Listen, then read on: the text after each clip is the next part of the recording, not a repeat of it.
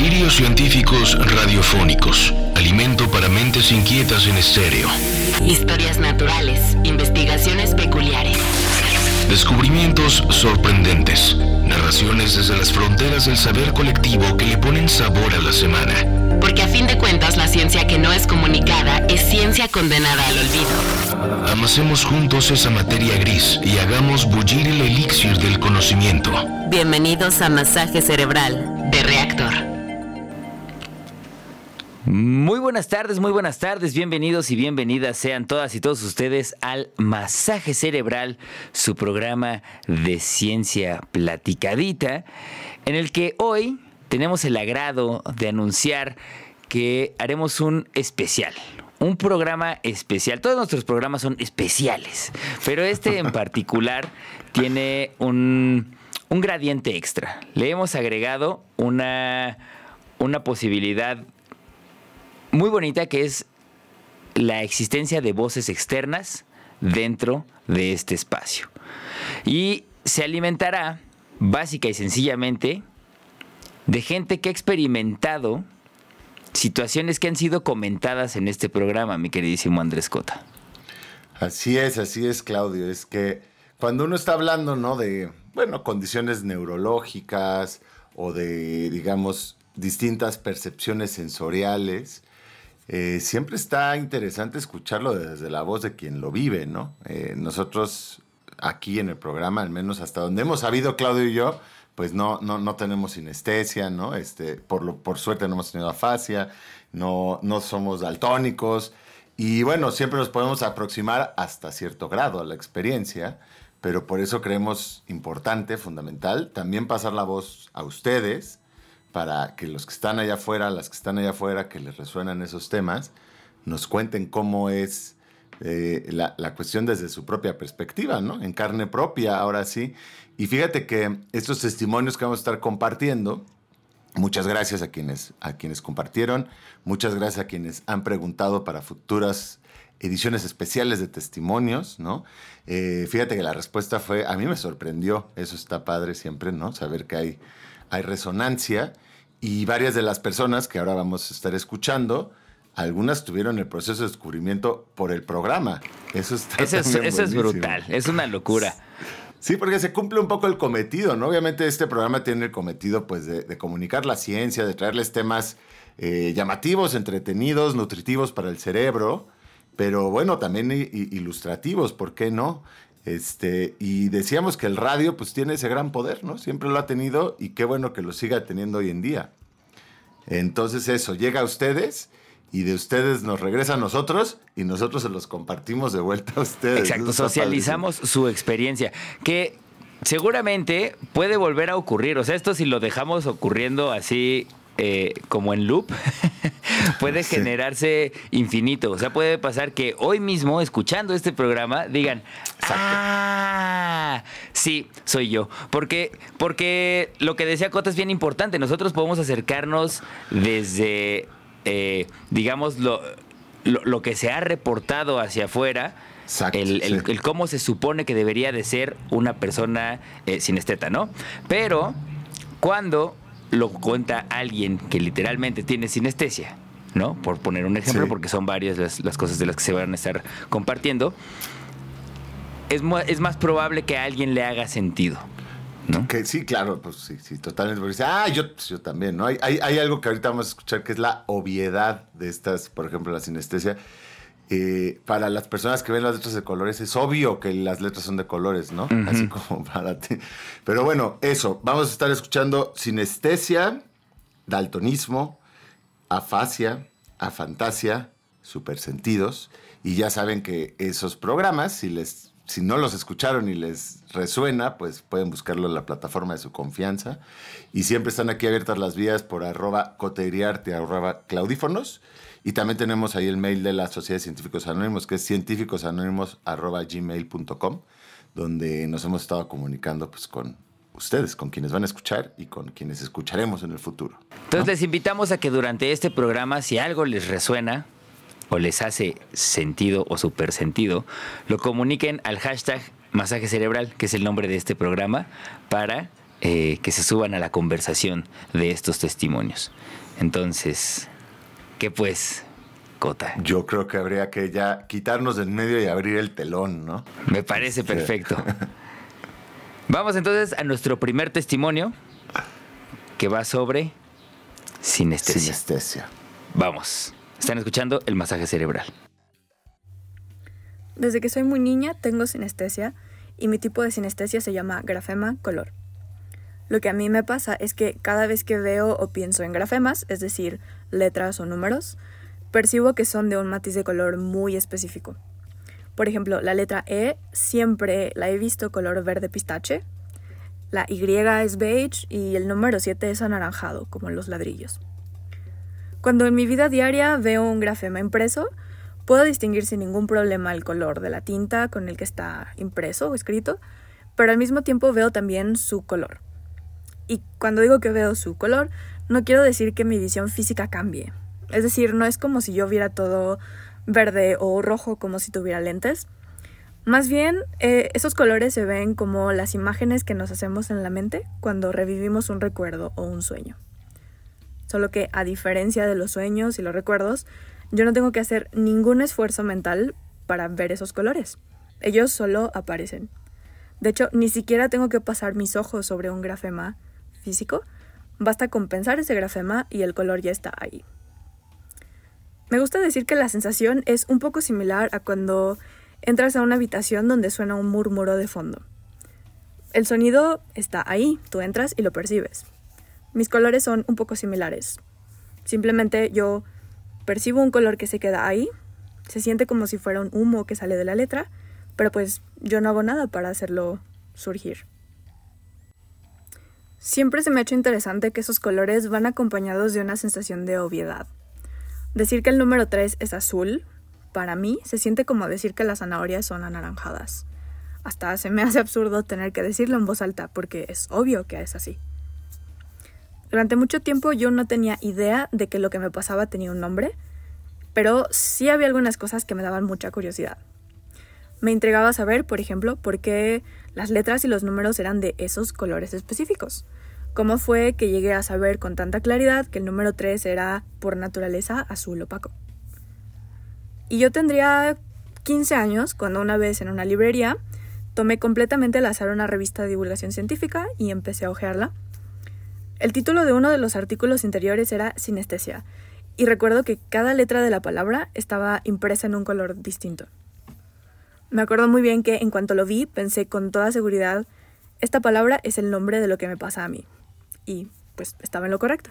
Ese día compré la revista y hasta la fecha todavía la conservo. Mi sinestesia nunca me afecta negativamente y creo que en el fondo por eso me gusta tanto explorarla. Tengo un diario en el que describo mis percepciones, me gusta usar mi sinestesia para memorizar, para jugar con las palabras y los números, incluso para dibujar. El año pasado participé por primera vez en una prueba de consistencia y en un par de experimentos de percepción sinestésica. Historias naturales, investigaciones peculiares, descubrimientos sorprendentes, masaje cerebral. Hola, bueno, mi nombre es Pablo, yo eh, tengo 38 años y, y la verdad yo no sé si tengo de sinestesia, pero hasta hace recientemente, digamos unos cuatro años o algo así, descubrí que tengo, digamos, me sucede algo que no al resto de las personas les sucede, ¿sí? Y es que veo los números de colores. Yo asocio los números con unos colores que siempre están fijos, es decir, para mí el 1 es como un azul negruzco, el 2 es verde, el 3 es amarillo, el 4 es una especie de gris oscuro, el 5 es rojo, el 6 es un verde más claro que el 2 y el 7 es un verde, digamos, como más azulado y más oscuro que el 6. El 8 es una especie de café, el 9 es naranja y el 10 es un blanco grisáceo como muy claro. Y de ahí en adelante, eh, digamos que los números se repiten un poquito eh, de acuerdo como a las bases del número básico. Entonces, el 13 es un poco amarilloso, eh, el 37, la primera mitad es amarilla como el Mi 3 y el 7, digamos, la segunda parte es un poco verdosa.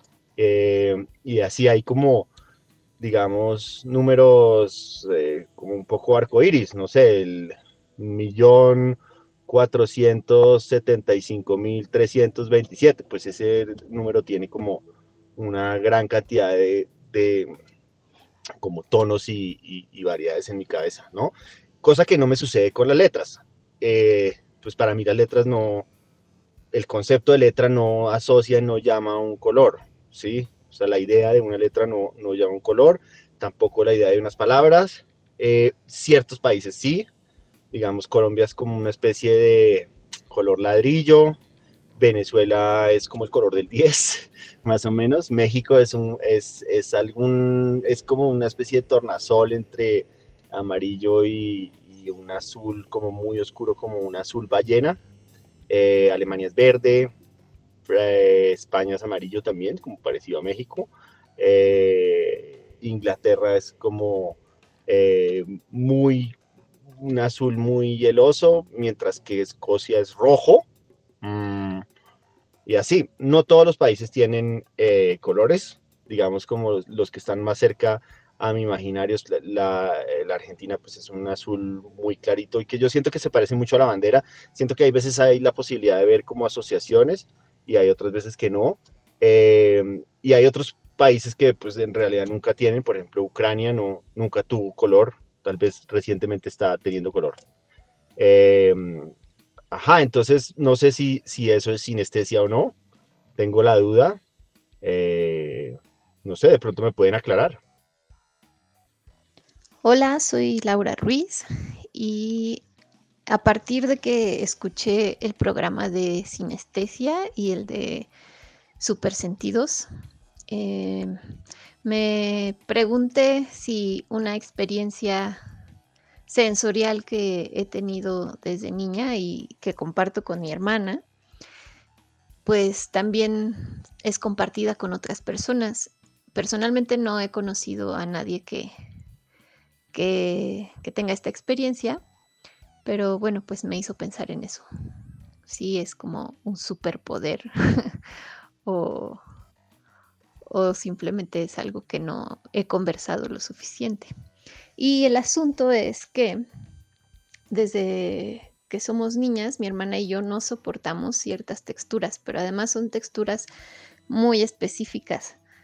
Cuando eh, íbamos a la escuela, nos hacían lavar nuestras calcetas eh, a mano y, por ejemplo, esa tela de las calcetas mojada, específicamente mojada, no la soportamos, así sufrimos sobremanera. Em, o sea, es insoportable, se nos eriza la piel, pero aparte la sensación es muy, muy, muy, muy desagradable. Y eso nos sucede con otras texturas. A mí me sucede, por ejemplo, con el celofán, aunque en menor medida, y con cierto tipo de unicel. Em, solo mencionarlo ya me eriza la piel. Y pues eso, queríamos dejar acá nuestro testimonio. Gracias. Bueno, gracias a Laura, Pablo, Zulay por compartir sus experiencias de sinestesia.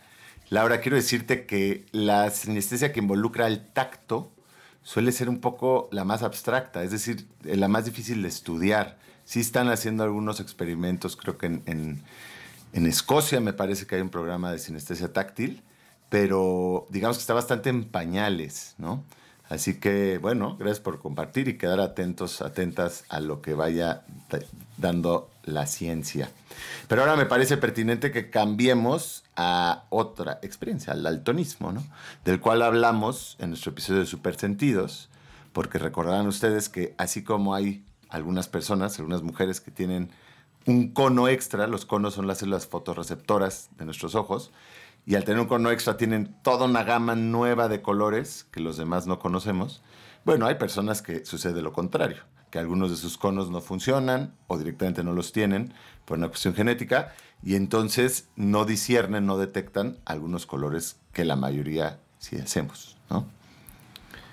Así que aquí les dejamos este testimonio de el buen Martí, escucha fiel del masaje cerebral. Hola, yo soy Martí, soy daltónico. Eh, Nunca me ha generado un problema consciente o inconsciente que yo sepa.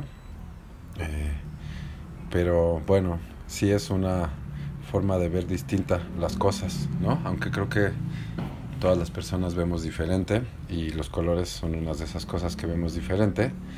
Y en realidad creo que ha sido nada más bien algo cagado para mis cuates, para la gente que se entera que soy daltónico y me preguntan cosas, ¿no? ¿De qué color es eso? ¿De qué color es lo otro?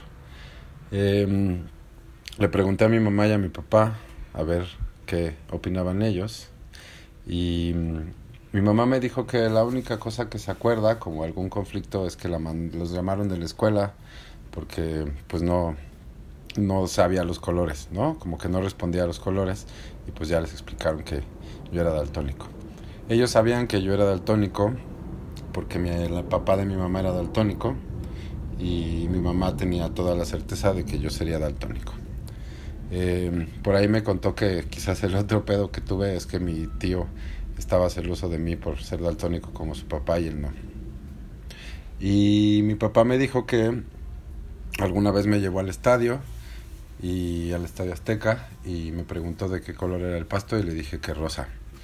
Em, yo lo veo naranja en realidad, pero bueno, así es la memoria también, ¿no? Luego nos hace jugar retas.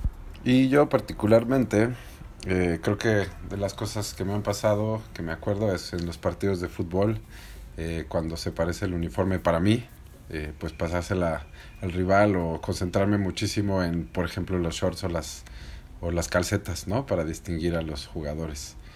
Y creo que eso es todo, más que es una cosa chistosa y cagada. Y mm, si alguien por ahí tiene daltonismo, pues disfrútelo, no se la pase mal.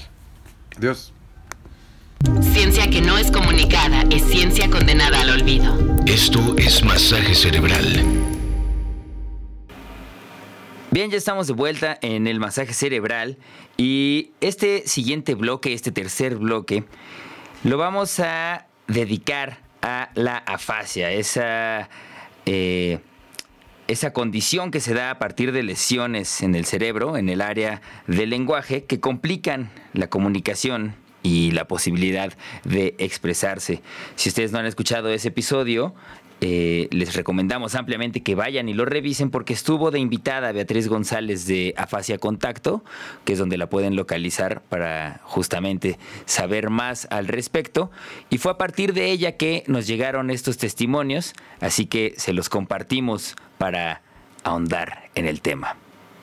Hola, soy Carlos Betancourt soy ingeniero electricista.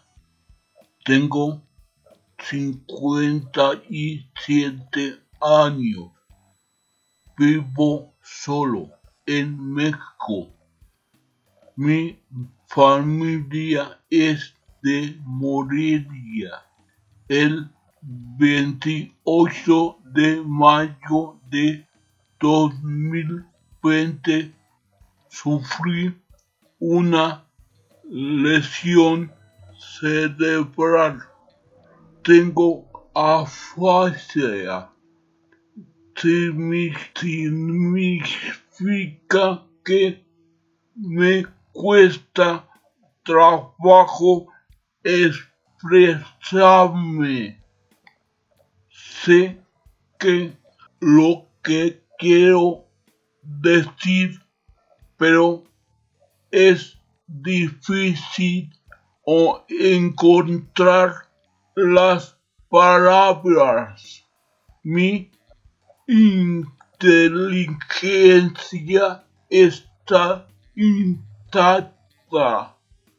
Cuando me enfermé, no podía hablar casi nada, pero con terapia y muchas ganas de vivir chico aquí. Es importante y vital no de esperarse. Es un proceso lento, pero sirve. Hace cuatro meses fui despedido de mi trabajo. Hoy día trabajo en la industria de la construcción de contratista independiente de obra eléctrica. Ha sido difícil, pero yo he tratado de mantenerme activo a las personas que tienen una lesión similar. Un consejo. El de muchas canas. Si se puede. A las familias y amigos. Sean pacientes, amables y respetuosos. Gracias. Buenas tardes. Mi nombre es Eduardo Valenzuela y tengo afasia. Hace casi 10 años me dio un infarto cerebral que como consecuencia tuvo eh, nada más la fascia. Eh, no tuvo consecuencias motrices y no perdí memoria ni nada. Eh, me atendieron muy bien en neurología y rápidamente fui atendido en, la, en el área de lingüística, de neurología. Eh, no me gustó mucho ahí y busqué otros lugares y caí, caí en donde trabajaba Beatriz González Ortuño. De ahí se dividieron y pasé a, a, Fascia Contacto. Eh, quiero decir que lo más importante en la fascia es comprender como paciente, como, enfermo de, esta, de este eh, mal, que es para toda la vida. Toda la vida vamos a tener la fascia. Y gracias a, al esfuerzo y al talento de Betty, eh, pues pude, pude componer un poco. La verdad que me puedo oír más o menos bien, pero uno sabe que cuesta trabajo de repente encontrar las palabras, encontrar las las, las, frases para describir o para expresarse. Eh, de repente, eh, en buena fe, le ayudan a uno a expresarse. Eh, bueno, está bien, pero hay que dejar más bien que el afásico se exprese por sí solo, que no tengamos una ayuda, eh, no suplamos la labor cognitiva y de expresión del enfermo de afasia. Eh, gracias a la labor talentosísima de, y exigente, no nada más, no este, de Beatriz, eh, eh, pude recuperar mi forma de expresión y mi comunicación con todo el mundo. Eh, le doy gracias a Betty por su paciencia, su exigencia, su forma de ser y su conocimiento de este, de este mal, de esta enfermedad. Estás escuchando Masaje Cerebral de Reactor. Mi nombre es Ángela, tengo 32 años, soy arquitecta cartógrafa mexicalense y soy una asidua radioescucha de Reactor 105. Muchas gracias a Claudio y a Andrés Cota por la invitación. Este es mi testimonio de masaje cerebral, que de verdad escucharlo fue un verdadero masaje cerebral para mí. Fue muy bueno enterarme, por ejemplo, los testimonios después del episodio de Super Sentidos, que tal vez es un super, tal vez es un super sentido ser tan sensible a los colores, a las luces, a las formas, abrumarme en el supermercado o decirle a alguien que efectivamente puedo ver en ese cuarto oscuro. y sobre todo el episodio de la fascia, pues me hizo darme cuenta que la comunicación es un proceso complicado para nuestros cerebros eh, y que confundir palabras por otras se llama en realidad parafasia y que puede ser una posible secuela de una agresión que sufrí hace cuatro años, una agresión, unos golpes en la cabeza. Pero que también es posible recuperarse, que el cerebro es lo suficientemente plástico como para sanar todas estas secuelas que incluso ser bilingüe me pudo haber protegido de ellas y ya me estoy reconciliando con las palabras precisamente mandando este audio y pues es muy esperanzador para el señor cerebro, aunque en el primer episodio también fue una volada de sesos al enterarnos que no somos una mente andando, sino una galaxia entera de microbios, de bacterias, de seres microscópicos llenos de vida. Está en serio, wow. Entonces, pues muchas gracias por compartir todos esos conocimientos, por su trabajo de divulgación científica en los medios. Saludos. Ángela, muchas gracias por compartir. Siempre es un placer escuchar voces de nuestro país desde los rincones más lejanos de Ciudad de México. Eh, saludos al noreste. Gracias por escuchar.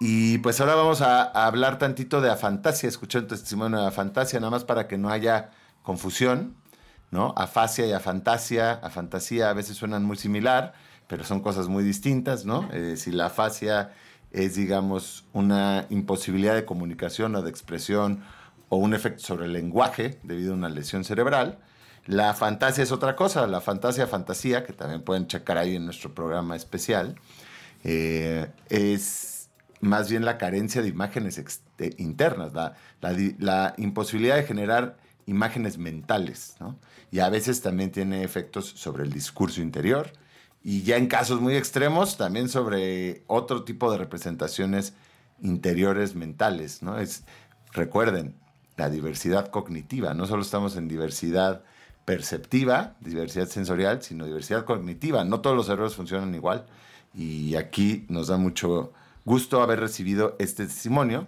porque además empata con el primer testimonio que les compartimos, el, episodio pasado. Si son escuchas como como Ángela, ¿no? Este, sabrán, lo habrán escuchado y si no lo pueden buscar, que es el testimonio de Andrés Fonseca y que fue un poco lo que nos dio la idea de hacer este programa de testimonios. Así que, bueno, sin más, les dejo aquí el último testimonio del programa. Hola, mi nombre es Violeta González, tengo 36 años y apenas hace 7 meses me di cuenta que tengo una condición llamada fantasía. Esto lo descubrí por un TikTok que vi donde describían la, la condición como ser ciegos mentales y donde se describe con la incapacidad de crear imágenes a voluntad frente a nuestros ojos. Entonces, pues literalmente soy así. Si a mí me piden visualizar un árbol, una cueva, un arco iris, un caballo, una manzana frente a mis ojos cuando lo cierro. Yo no puedo, simplemente veo todo negro. Veo a veces el reflejo de la luz que acabo de ver, como los destellos, o la luz que hay en el exterior en el ambiente. No puedo visualizar la cara de mis hijas, no puedo visualizar la playa, no puedo visualizar nada.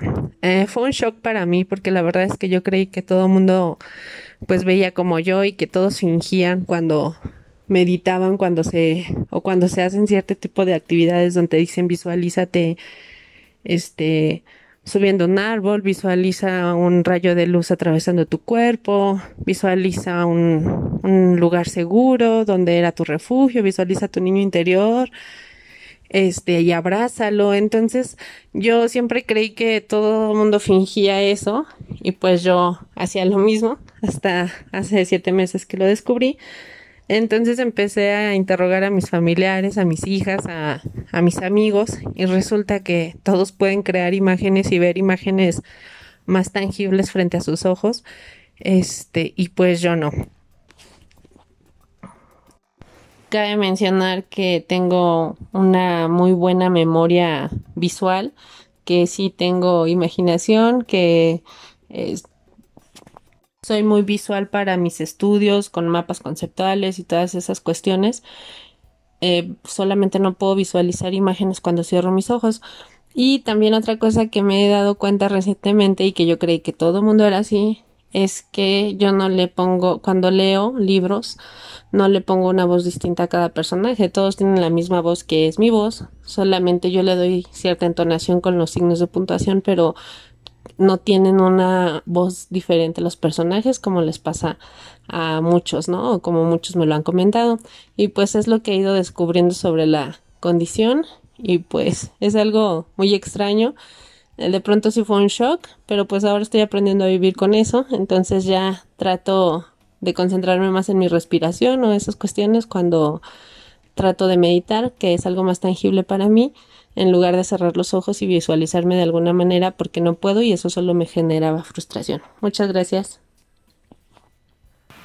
Y ya estamos de vuelta aquí en el masaje cerebral, simple y sencillamente para despedir este, este especial de testimonios. Agradecemos muchísimo a la gente que eh, se animó a mandarnos sus testimonios, aquellas personas que se acercaron diciendo, acabo de descubrir algo que creo que tengo y que decidió comunicarlo y socializarlo. Muchas, muchas gracias por eso. Y que quede como la puerta abierta para que eventualmente ustedes que nos escuchan, si sienten o descubren algo que tenga que ver con su mente, su cuerpo, su experiencia de estar vivos, pues que sientan la confianza de que pueden compartirlo por acá.